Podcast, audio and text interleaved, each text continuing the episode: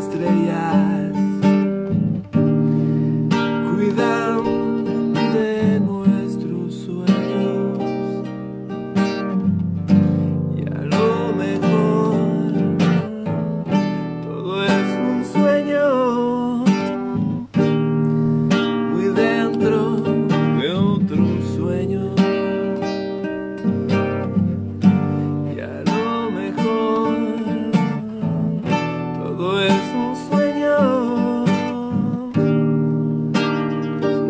the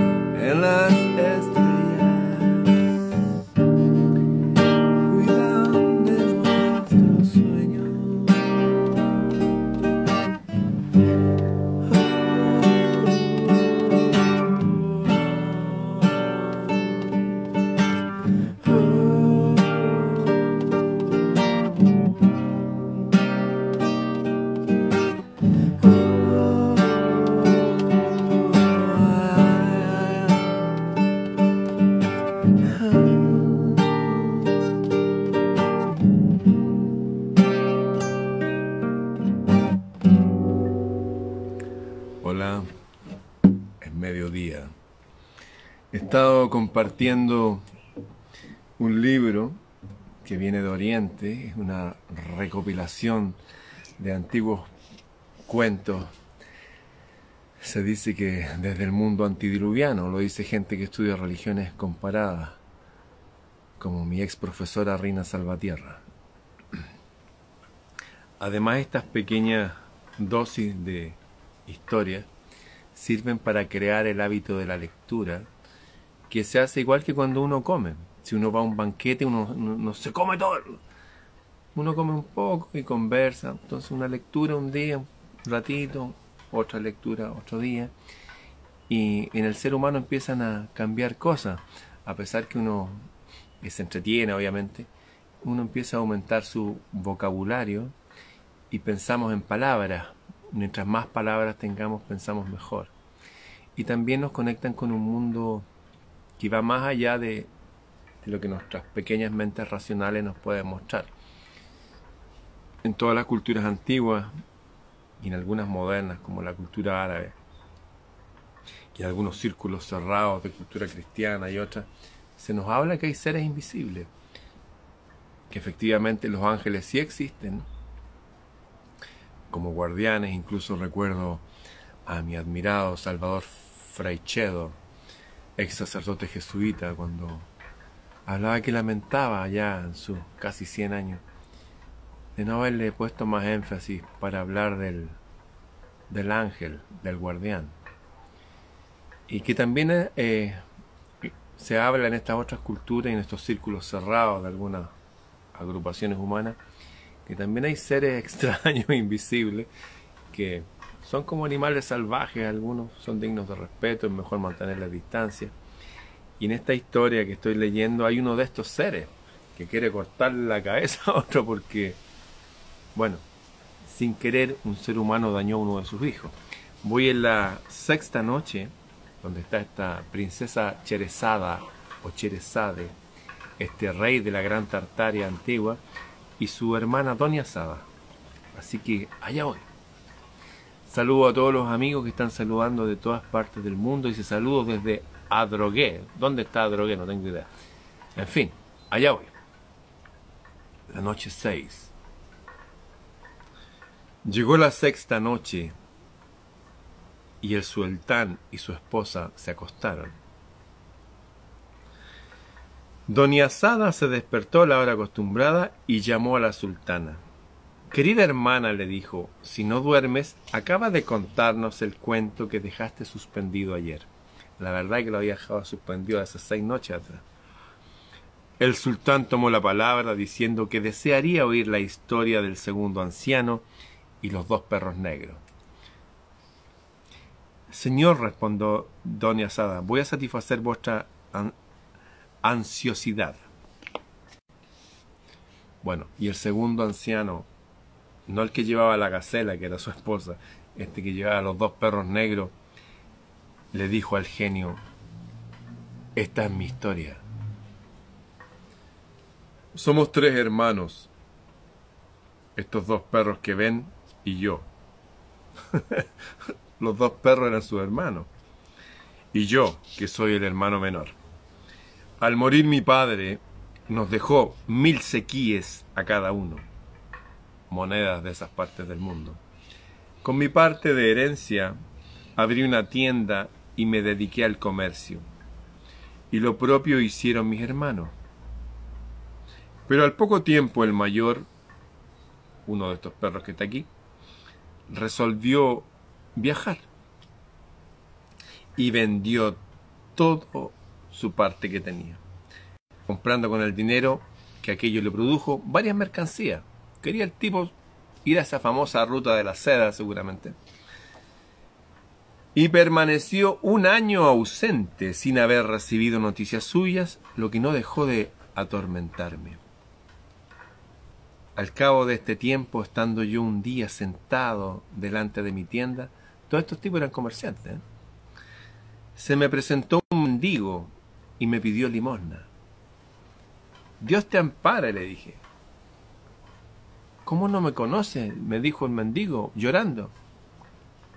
Miré al pobre atentamente y al reconocer en él a mi hermano, le di la bienvenida, entré con él en la tienda y le pregunté con el natural interés que me inspiraba el cariño que por él sentía, cómo le había ido en su viaje.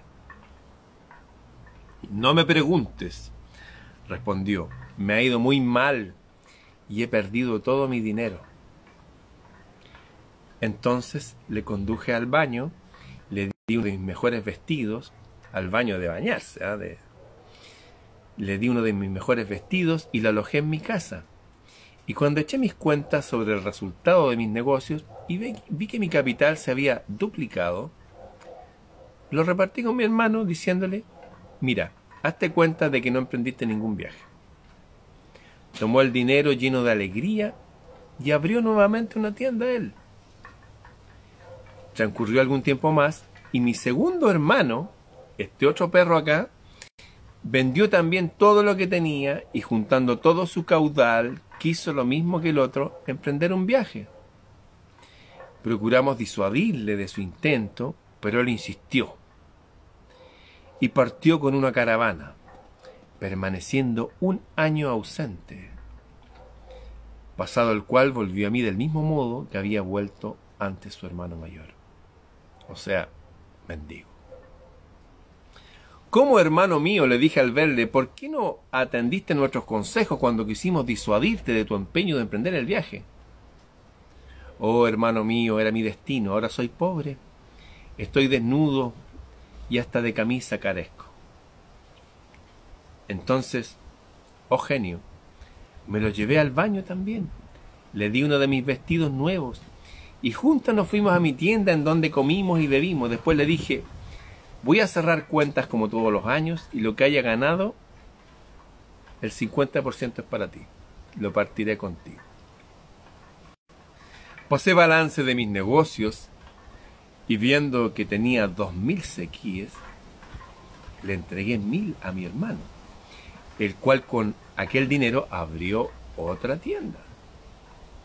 Así vivimos algún tiempo y un día se me presentaron mis dos hermanos pretendiendo que me fuese a viajar con ellos. Estos tipos no entienden, ¿no? A lo que me negué, diciéndole, ¿qué, han sacado de sus viajes para que yo pueda esperar alguna ganancia viajando? No les hice caso y continuamos comerciando cada uno en nuestra tienda. Ellos, sin embargo, todos los años me repetían la misma proposición, que yo rechazaba. Hasta que al sexto año que me lo propusieron les dije, practiqué mis indagaciones y me encontré con que nada tenían. Mis hermanos, todo lo habían disipado comiendo, bebiendo y entregándose a toda clase de placeres. ¿Se han fijado la gente que le va mal, pero igual tienen para sus vicios? Los vicios son parte de la pobreza que persigue a todos los seres humanos. Fijaos gente que no tiene para vivir, no, y quieren viajar. No, quiero ir a viajar. ¿Mm? No entienden cómo funciona el mundo. Claro que uno puede viajar y puede darse gusto, pero cada uno en su momento adecuado. Hay que usar esto y esto. Practiqué mis indagaciones y me encontré que nada tenían ya mis hermanos. Todo lo habían disipado comiendo, bebiendo, entregándose a toda clase de placeres. Nada les dije. Y pasé balance de lo que en dinero y mercancías tenía en la tienda. Viendo con satisfacción que era dueño de seis mil sequíes, hice de ellos dos partes. Y avisándome con mi hermano les dije, aquí hay mil sequíes para cada uno de ustedes y mil para mí. Comercial y él era el hermano menor, ¿ah? Ojo con ese detalle. Comerciaremos con ellos, pero esconderemos los otros tres mil para que si nos va en el viaje como ustedes les ha ido en lo suyo, podamos consolarnos y volver a ejercer nuestra antigua profesión. El tipo dijo, bueno, y si me va mal, aquí voy a dejar un ahorro. Mis dos hermanos se mostraron muy contentos después que les hube dado mil sequías a cada uno, reservándome mil para mí, y enterré Acuérdense que en esa época no habían bancos. Por eso los tesoros enterrados y todo eso. Y enterré los 3.000 restantes en un rincón de mi casa. Compramos las mercancías necesarias, hicimos nuestros preparativos para el viaje, alquilamos, rentamos un barco y navegamos varios días y varias noches puesta nuestra confianza en Dios. Pero ya empezó a amanecer, dijo Cherezada. Preciso es que suspenda mi narración. Hermana, le dijo Doña Asada, ese cuento promete mucho y me figuro que lo restante ha de ser muy extraordinario. No te engañes, respondió la sultana. Así es. Y si el sultán me permite contártelo, estoy persuadida que les divertirá mucho. Chariar, que se llamaba así el rey de Tartaria, el sultán, Chariar se levantó como el día anterior sin decir ni una cuestión sobre este punto ni dar orden al gran visir para la muerte de su propia hija. Y así pasó la noche sexta. Para los que se han integrado, que ya somos varios cientos, estoy leyendo estas viejas historias, que para algunos son unos cuentos de Oriente, pero para la gente que ha estudiado religiones comparadas es un libro que trae cuentos antidiluvianos. Les recuerdo que Chariar el sultán al cual se le leen estos cuentos, era el hermano menor de un rey poderoso en la tierra que le dijo, mira hermano, te paso a ti la Gran Tartaria, que dice ahí que la Gran Tartaria era lo que era China, gran parte de China para ser más exacto, India, Rusia, Estados Unidos. Claro, si uno los ve en un mapa así, dice, pero ¿cómo Estados Unidos? Si no los veo en un mapa como mi escudo que está allá, como los mapas reales, toda esa zona está al lado, está muy cerca. Bien, será hasta otro momento. Yo estoy sacando esta canción y también habla de otras épocas en que esto era muy real. Son dos acordes, sol y mi menor.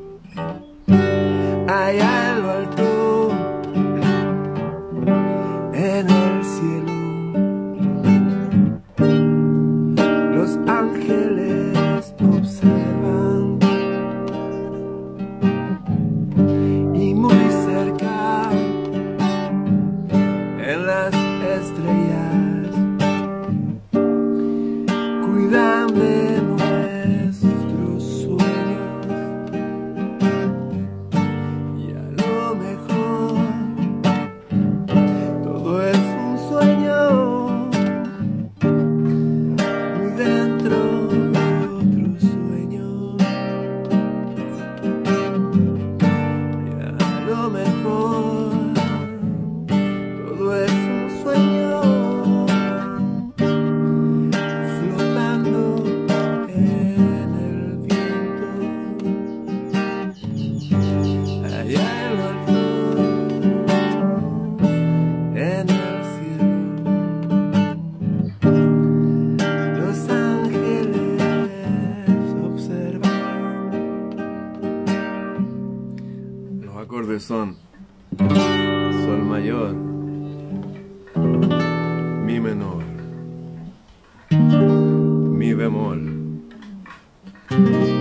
Menor para mis alumnos de guitarra.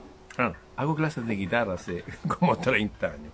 Bien, será hasta otro momento.